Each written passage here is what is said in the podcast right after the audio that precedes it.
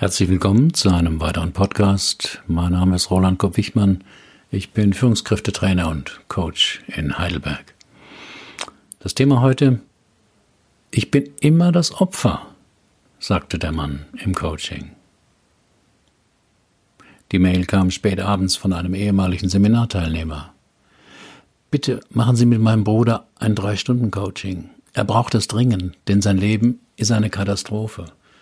Er fühlt sich Zeit seines Lebens als Opfer. Ich zahle das Honorar für ihn. Bei solchen Aufträgen habe ich kein gutes Gefühl. Oft kommen solche Bitten von frustrierten Ehefrauen. Mein Mann braucht Hilfe, aber er lehnt alles mit Psycho ab. Oder besorgten Müttern. Mein Sohn wohnt mit 32 immer noch bei uns, aber wir können ihn noch nicht vor die Tür setzen. Das ungute Gefühl kommt daher, dass jemand meint, ein Mensch brauche Hilfe, der Betreffende aber das nicht so sieht. Das läuft dann immer auf Hilfe ohne Auftrag hinaus. Warum das fast immer schief geht, habe ich in einem Artikel auf meinem Blog geschrieben. Den Link finden Sie im Artikel. Also schrieb ich zurück, dass ich schon ein Zeichen bräuchte, dass der Bruder auch ein Coaching bei mir wolle. Ein halbes Jahr hörte ich nichts in der Sache. Dann kam ein Brief in krakeliger, schwer lesbarer Schrift an. Sein Bruder bestehe darauf, dass er ein Coaching bei mir machen solle, und er wolle keinen Ärger mit seinem Bruder. Das war nicht gerade ein klarer Auftrag, aber irgendwas reizte mich an der Sache und wir vereinbarten telefonisch einen Termin, denn der Klient konnte mir keine E-Mail schreiben, weil er keinen PC und kein Handy hatte. Ich war immer Opfer, war die erste Aussage des Mannes. Circa 60 Jahre alt, ziemlich ungepflegtes Äußeres, leichte Alkoholfahne. Das kann ja heiter werden, dachte ich. Haben Sie gut hierher gefunden? fragte ich, weil ich am Anfang immer etwas Smalltalk mache, auch um zu sehen, wie ein Klient sich in einer für ihn fremden Situation verhält. Kommt drauf an, was man mit gut meint, war seine Antwort. Die Bahn hatte wie immer Verspätung und vor dem Bahnhof fuhr mir die Straßenbahn hierher, direkt vor der Nase davon. Aber ja, sonst habe ich gut hierher gefunden. Es war mehr die Stimme als die Worte, die mich aufhören ließen. Die Stimme klang müde resigniert und gleichzeitig vorwurfsvoll. Ja, manchmal hat man doppelt Pech, war meine mitfühlend gemeinte Reaktion. Manchmal? Ich habe immer Pech, lautete die entrüstete Klarstellung. Echt? Erzählen Sie mal, das interessiert mich, forderte ich den Klienten auf. Ich habe in der DDR mal Schriftsetzer gelernt. Das war damals ein guter Beruf. Hat mir Spaß gemacht. Aber dann kam die neue Entwicklung in der Branche und ich musste mich in den Fotosatz einarbeiten. Das gefiel mir schon nicht mehr so gut, weil es so technisch und wenig handwerklich war. Als ich mit meiner Frau in den Westen umzog, fand ich erst keinen Arbeitsplatz, kam dann aber in der Druckerei einer großen Zeitung unter. Dort überwarf ich mich mit dem Chef und wurde nach zwei Jahren gekündigt. Wieder Pech gehabt. Über ein Jahr war ich arbeitslos. Schwer vermittelbar in meinem Alter und mit meinen Berufskenntnissen, hieß es. Dann bewarb ich mich als Kurierfahrer und fuhr Pakete aus. Das war ganz okay. Allerdings geriet ich eines Tages in eine Polizeikontrolle und die stellten fest, dass ich Alkohol und Spuren von Drogen im Blut hatte. Es war ein Fehler. Das Zeug stammte von einer Geburtstagsparty eines Freundes. Führerschein weg. Bevor mir Gerhard Z. noch mehr negative Erlebnisse aus seinem, Erle aus seinem Leben erzählen würde, wollte ich wissen, ob er überhaupt ein Anliegen hatte und wenn ja, welches. Das Anliegen ist im Coaching enorm wichtig, denn es gibt die Richtung vor, wo es hingehen soll. Hat man kein Anliegen, also keinen Veränderungswunsch, dreht man sich im Kreis und am Schluss sind Coach und Klient frustriert. Was wollen Sie denn nun hier? stellte ich meine Standardfrage nach dem Anliegen. Herr Klient schaute etwas ratlos, als hätte er meine Frage nicht verstanden. Äh, ja, also es war ja die Idee meines Bruders. Ich weiß, aber ich will wissen, warum Sie hier sind. Gibt es denn etwas, was Sie gern verändern würden in Ihrem Leben? Auf die Frage nach dem Anliegen bekomme ich die unterschiedlichsten Antworten. Ich will, dass meine Angst verschwindet. Mein Chef soll mich mehr anerkennen.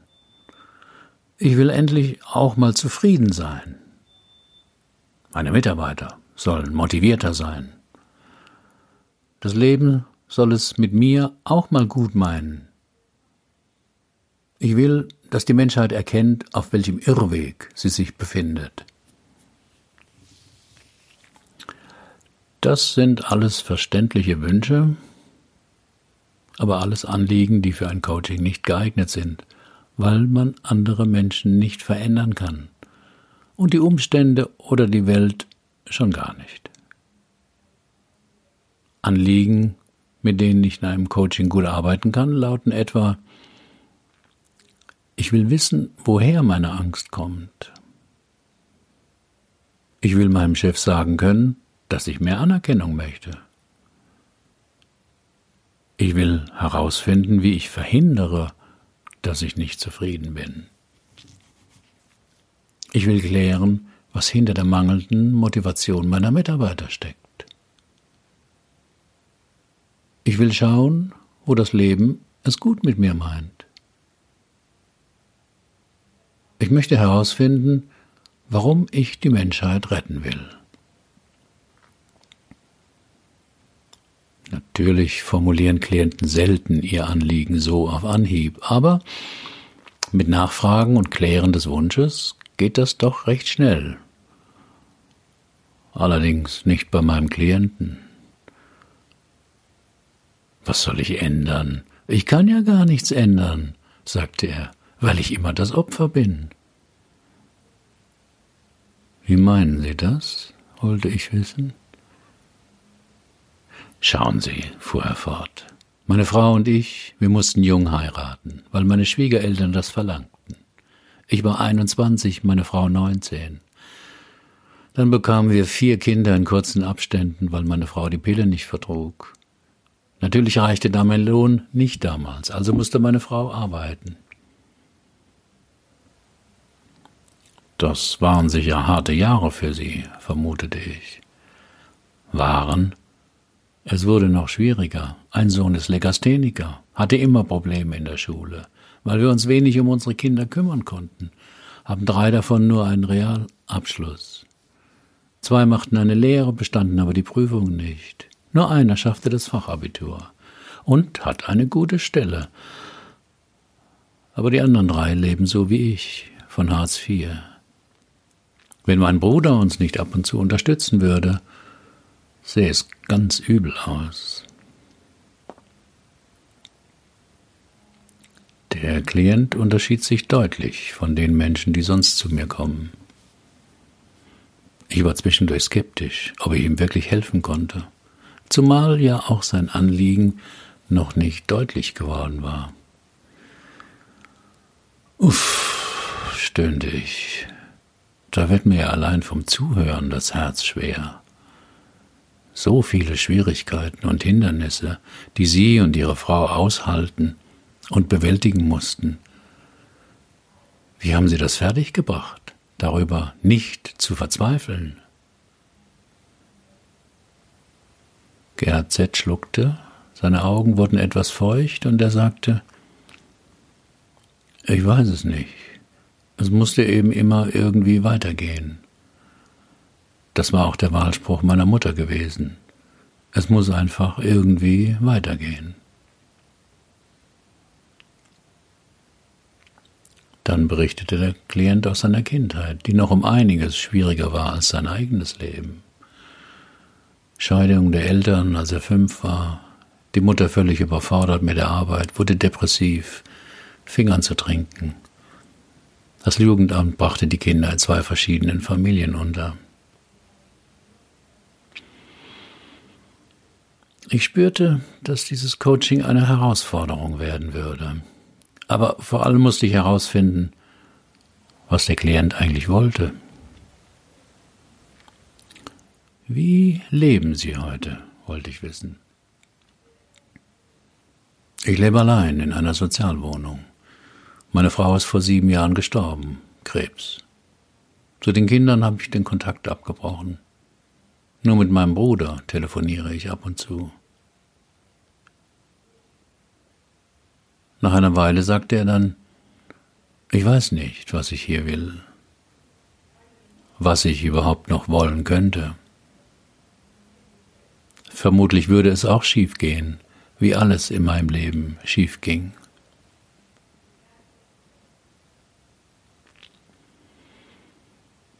Ich überlegte kurz, ob bei Gerhard Z. eine Depression vorlag.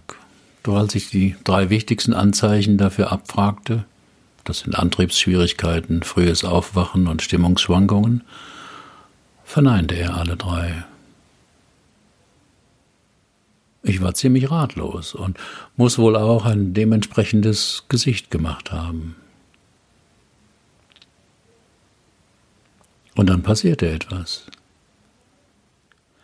Ist nicht schlimm, wenn Sie mir auch nicht helfen können, sagte er. Mein Bruder hält große Stücke auf Sie, aber mir hat noch nie jemand helfen können. Ich bin immer das Opfer. In diesem Moment wurde ich ärgerlich, weil seine Ursachenerklärung mir so demonstrativ vorkam.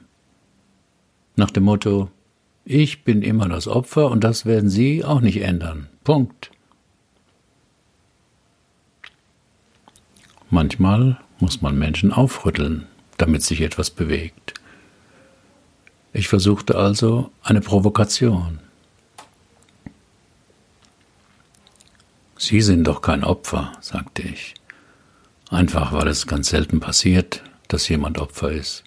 Also wenn jemand entführt und gefoltert wird, dann kann man von Opfer sprechen. Aber bei Ihnen, Sie haben eine Wohnung, kriegen Geld vom Staat und Ihrem Bruder, Sie sind kein Opfer. Plötzlich wich die Starre aus Gerhard Z. und er wurde ganz lebhaft. Natürlich passiert es, dass jemand Opfer ist. Wenn ich rausgehe und es regnet und ich habe keinen Schirm dabei, dann werde ich pudelnass, dann bin ich Opfer des Wetters. Weil ich kein Auto habe, das mich trocken in die Stadt bringt. Ich hielt dagegen, weil ich spürte, dass wir seinem Lebensthema näher kamen. In dem Fall sind Sie kein Opfer des Wetters, sondern ein nasser Fußgänger. Wenn Sie im Auto säßen und in einen Stau kämen, wären Sie auch kein Opfer, sondern ein trockener Autofahrer, der nicht vorankommt. Es gibt keine Opfer. So ging das eine Weile hin und her. Ich erzählte ihm von Nelson Mandela, der 27 Jahre unschuldig im Gefängnis saß, und von Nick Vujicic, der ohne Arme und Hände geboren wurde und heute Vorträge vor Jugendlichen hält.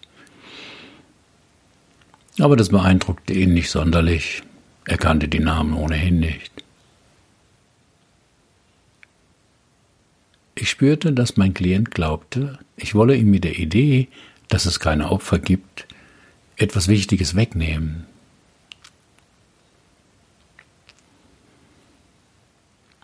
Mitverantwortung ist nicht Schuld. Opfersein wird gemeinhin mit Erfahrungen verbunden, in denen sich jemand hilflos, gedemütigt, ausgeliefert, schwach, wehrlos, ohnmächtig, beschädigt und verletzt fühlt. Das erlebt ja jeder immer mal wieder im Leben. Man wird gekündigt, bekommt die versprochene Wohnung doch nicht, kriegt eine schlimme Diagnose, findet keinen Partner oder es klappt nicht mit dem Kinderkriegen. Ich denke, es ist wichtig und angemessen, Menschen, die Opfer eines Verbrechens werden, auch so zu benennen. Mädchen und Frauen, die eine Beschneidung über sich ergehen lassen müssen, Entführungsopfer wie Natascha Campus, Passagiere in einem abstürzenden Flugzeug, also alle Menschen, die Gewalt gegen ihren Willen erleiden.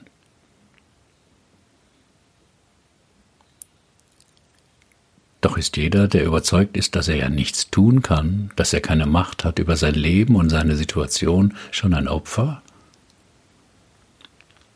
Subjektiv ja, objektiv betrachtet nein. Aber die rationale Sicht hilft dir ja nicht weiter, ganz im Gegenteil. So apathisch Menschen manchmal unbequeme Opfersituationen ertragen, so aktiv und lebendig werden sie oft, wenn man nur leise andeutet, dass derjenige doch für seine Situation ein Stück mitverantwortlich sei. Das führt oft zu heftigen, gekränkten Reaktionen aller. Vielen Dank, das hilft mir jetzt sehr. Nicht nur, dass es mir schlecht geht und mir niemand hilft, jetzt bin ich auch noch selbst schuld daran. Weil ich hätte ja alles ganz anders machen können. Wunderbar. Doch Verantwortung oder Mitverantwortung ist nicht mit Schuld gleichzusetzen. Aber wer in der Opferrolle gefangen ist, kann diesen Unterschied nicht sehen. Meistens, weil die Scham über die eigene Lage zu groß ist. Deswegen ist es ja auch befreiend, anderen die Schuld zuzuschieben. So wie das Oppositionspolitiker und Kabarettisten und frustrierte Bürger gerne tun. Hagenräther bringt das hier gut auf den Punkt. In meinem Blogartikel sehen Sie das Video dazu.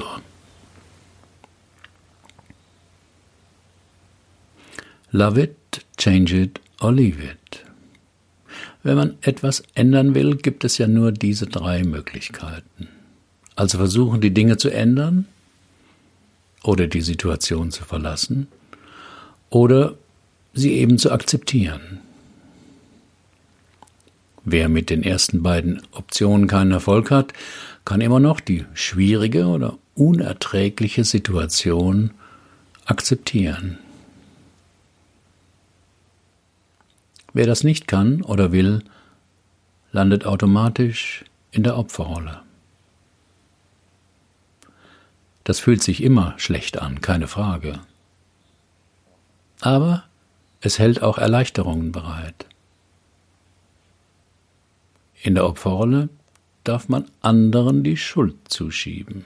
Dem blöden Chef, den Kollegen, dem Partner, den eigenen Eltern, der Gesellschaft, dem Kapitalismus oder dem Leben. Die Beschuldigten kümmern das zwar wenig, aber es ist schon mal klar, dass man selbst nicht schuld ist. In der Opferrolle darf man häufig jammern. Das ändert auch nichts an der Situation, aber emotional entlastet es schon. Die Trauer, aber vor allem auch die Wut entlädt sich in endlosen Tiraden über lange Wartezeiten bei Ärzten, verstopfte Autobahnen, viel zu hohe Managergehalte oder die unpünktliche Bahn. In der Opferrolle darf man sich mit anderen Opfern solidarisieren. Natürlich nicht im gemeinsamen Handeln, sondern im Chorgesang der Anklagen und Beschuldigungen. Hat man gerade kein aktuelles Beispiel aus dem eigenen Leben, genügt ein Blick in die Bildzeitung und schon hat man wieder fünf Beispiele für Willkür, Egoismus oder Ungerechtigkeiten.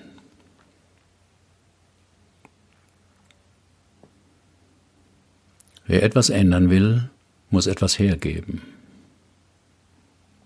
Diese Lebensregel steht ja in jedem Ratgeber, auch bekannt unter der Redensart alles hat seinen Preis. In den letzten Jahren liest man häufig, dass man dazu die Komfortzone verlassen müsse, was keinem gefällt. Der Inhalt der Überschrift ist auch der Grund dafür, dass viele Menschen zwar vorhaben, etwas in ihrem Leben zu ändern, sogar einen Plan machen und die notwendigen Schritte dafür sich vornehmen, aber nach einer Weile doch einknicken, bis sie ihr, ihr Vorhaben dann bald vergessen oder verdrängt haben. Nicht ohne eine gut klingende Schuldzuweisung aller keine Zeit, zu kompliziert, wollte ich eh nicht wirklich, geht auch so. Von GHZ hatte ich immer noch kein Anliegen gehört. Er schien sich mit seiner Opferrolle über die vielen Jahre arrangiert zu haben. Insofern war meine Hoffnung, ihn diesem Coaching viel bewegen zu können, ziemlich klein. Aber für mich, für mich schwierige Klienten entfachen manchmal auch meinen Ehrgeiz. Ich hatte zwar keinen positiven Satz im Kopf, wie sonst in meinen Fallberichten, aber ich wollte ein Experiment mit GHZ machen. Ich erklärte ihm kurz die Sache mit der Achtsamkeit, warum das wichtig ist, die Augen zu schließen und so weiter. Und dann sagte ich zu ihm, ich bitte Sie mal, den Satz zu sagen, vielleicht bin ich gar nicht immer das Opfer. Drei Viertel meiner Arbeit zielt auf das Unbewusste des Klienten, denn dort ist die Quelle von Inspiration, Kreativität und persönlicher Weisheit. Von Anfang an tue ich viel, dem Unbewussten zu signalisieren, dass wir seine Unterstützung brauchen, weil wir alleine nicht weiterkommen. Dabei hilft mir sehr meine fünfjährige Weiterbildung in Hypnotherapie nach Milton Erickson. Er sagte sinngemäß, Menschen werden zu Patienten, weil sie den Kontakt zu ihrem Unbewussten verloren haben. Ende des Zitats. Mit dem achtsamen Zustand des Klienten und meinen Sätzen, die den unbewussten Konflikt adressieren sollen, versuche ich, diesen Kontakt wiederherzustellen. Vielleicht bin ich gar nicht immer das Opfer, wiederholte Gerhard Z. meinen Satz. Er öffnete sofort die Augen, schaute mich verwundert an und sagte eine Weile gar nichts. Ich wurde unsicher, ob er das, Instrum ob er das Experiment verstanden hatte und dass er auf seine sofortigen Reaktionen achten sollte. Aber er hatte es verstanden. Denn er sagte dann, in mir tauchte sofort der Gedanke auf, wer bin ich denn dann, wenn ich kein Opfer bin? Wichtige Frage, war mein kurzer Kommentar denn ich wollte den unbewussten Prozess des Klienten nicht stören. Gerhard Z. schaute bedächtig im Raum umher und sagte dann, wenn ich gar nicht immer das Opfer bin, dann ist ja vieles möglich.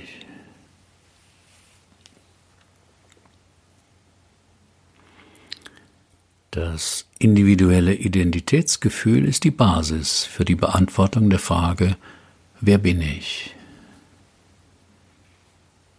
So einfach diese Frage klingen mag, so schwierig sind die Antworten. Biologische Gegebenheiten, Herkunft, berufliche und private Rollen legen uns Identitätskonstruktionen nahe. Durch das Hinterfragen seiner Identität als Opfer entstand plötzlich ein großer Freiraum. Im Umsetzungsprozess halte ich mir sehr, sehr zurück, denn der soll vor allem unbewusst ablaufen und sich dadurch zeigen, dass der Klient in Kontakt kommt mit seinen Ideen, Gefühlen, Wünschen und Impulsen. Aber bei GHZ hatte ich doch das Gefühl, dass ein Handlungsimpuls nicht schaden könnte. Ich erinnerte mich an eine Sache, die ich mal bei Jens Korsen gelesen hatte und fragte den Klienten, ich hätte eine Idee, die Sie vielleicht dabei unterstützen könnte, was noch möglich ist in Ihrem Leben. Wollen Sie sie hören? Als er nickte, sagte ich, Stellen Sie sich jeden Tag auf einen Stuhl. Genau eine Minute. Nicht länger, nicht kürzer, genau eine Minute, jeden Tag. Und was soll das bringen? fragte er verwundert. Finden Sie es raus für sich, antwortete ich knapp.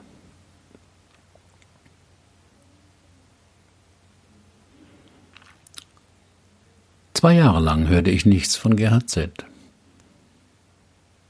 Dann suchte mich sein Bruder in der, in der Praxis auf und wollte als erstes wissen, was es mit dem seltsamen Tipp mit dem Stuhl auf sich hätte.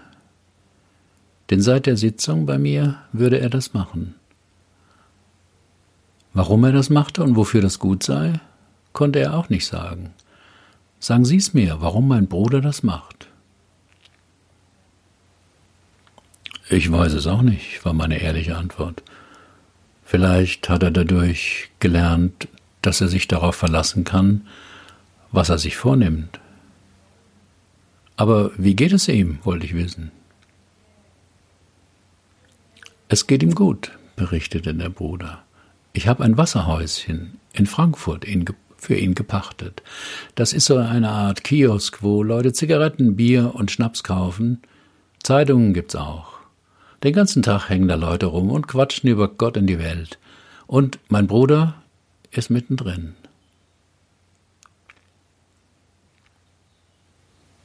Hört sich ja gut an. Da hat er täglich Kontakt zu anderen Menschen, die auch glauben, sie wären Opfer. Aber das dachte ich nur so im stillen. Herzlichen Dank für Ihre Aufmerksamkeit. Bis zum nächsten Mal.